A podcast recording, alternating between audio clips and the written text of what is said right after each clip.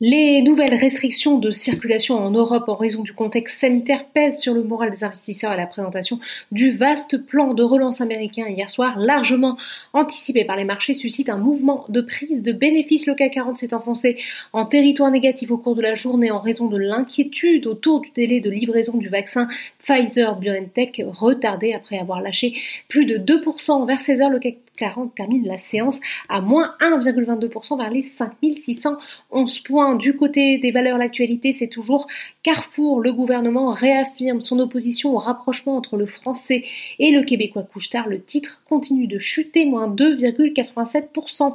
Renault, moins 3,84%, pénalisé par Goldman Sachs qui dégrade sa recommandation d'acheter à neutre sur le titre tout en abaissant son objectif de cours de 39 euros à 38. Bouygues recule de plus de 2% conséquence de la présentation du plan stratégique de sa branche de télécommunications qui déçoit les investisseurs. À l'inverse, la prime est donnée à des valeurs dites défensives. Danone gagne 1,32%, Veolia plus 0,65%, Publicis est également recherché, meilleure performance du jour, plus 1,51%.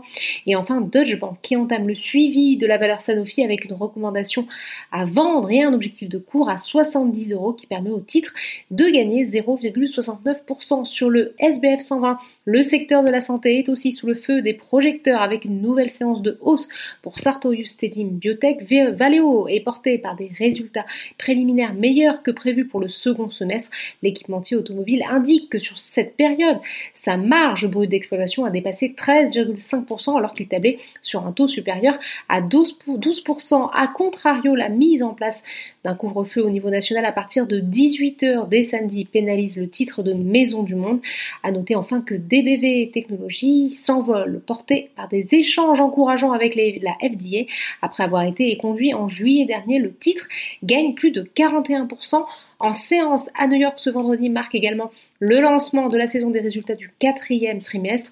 Elle débute avec la publication des grandes banques américaines meilleures que prévu, insuffisant toutefois pour le marché. Il faut dire que le contexte sanitaire est dans tous les esprits. Au moment de la clôture parisienne, les trois indices américains évoluent en territoire négatif. Voilà, c'est tout pour ce soir. N'oubliez pas toute l'actualité économique et financière et sur Boursorama.